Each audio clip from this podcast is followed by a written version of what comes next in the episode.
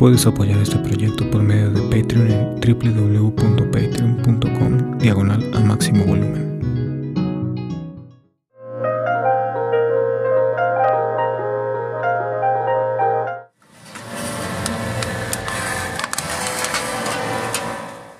Un rugido que surge como protección ante las bestias que me atacan en sueños. Puedo gritar. Puedo gritar como una quimera inquieta. También sueño que animales me hablan. Entiendo sus idiomas. Y en todos ellos hay gozo y dolor, colores y falta de ellos también. Una voz que abrama se incrusta en mis oídos. Hola, espero que estén como es deseado. Mi nombre es Junio Cano. Gracias por escuchar una nueva temporada de Hijo del Sonido. En este breve prólogo, más un ladrido o aullido, un ronroneo que prólogo, hablaré sobre esta segunda temporada del lado B, donde me enfocaré en los sonidos de los animales, incluidos el humano, por supuesto. Eh, esta fascinación la tengo desde pequeño. Nuevamente me encuentro a mí mismo escribiendo sobre la influencia de la infancia. Esa etapa es nuestra, nuestra primera vibración, jugando a ser monstruos y gruñir. Tras ver las películas de bichos y hormiguitas o Leo León, que a mi parecer y recuerdo, me gusta más que el Rey León. Pasando también por Babe, el puerquito valiente, el conde Pátula y su Quack, Pingu y su Knuff Knuff, y Ernest el elefante vampiro. La historia de una mosca también, que sin palabras siempre mostrando un lenguaje universal. Este lenguaje es querer decir algo, el deseo de comunicar, de anunciar que algo duele, algo gusta o se desea o no se desea. Después de ver estas películas y caricaturas, pensaba en cómo se escuchaban los pasos de las hormigas y sus voces reales, los gritos de los ácaros cuando comen mis pedazos de piel caídos sobre la cama, cómo se escuchan esos sonidos al comer. ¿Y qué querían decir realmente los cerdos que criaban en mi azotea, con sus oink oink, los crack de las ranas que se perdieron en la casa, los píos de los pollitos, el sonido de la cola de un perro al moverse y sus pequeños chillidos de gusto al verte?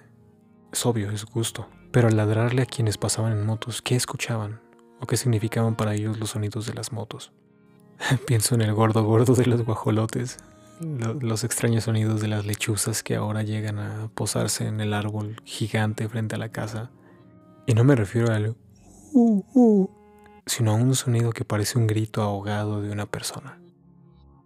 Por otro lado, también lo hago como una expansión no canónica del álbum Ter, que hice a finales del año pasado, del 2022 donde intenté simular los sonidos de diferentes especies imaginadas que habitan en la esfera o planeta de nombre Ter.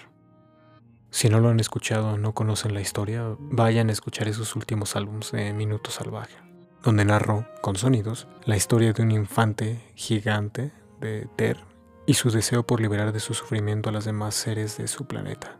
Entonces se encuentra una piedra en forma de Moebius que concede deseos formada por la sangre, armaduras y armas de guerreros y llanto y vaho de las madres.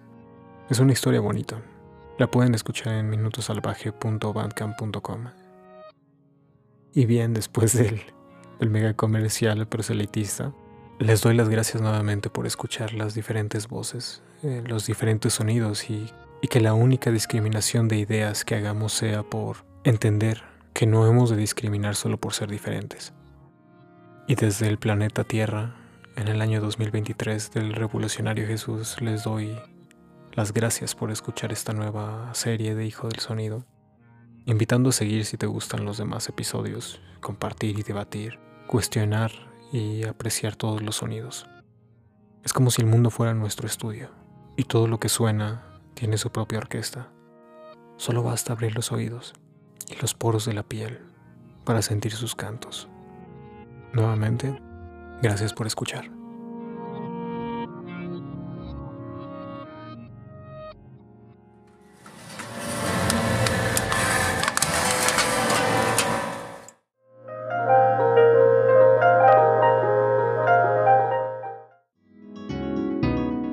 Puedes apoyar este proyecto por medio de Patreon en www.patreon.com diagonal máximo volumen.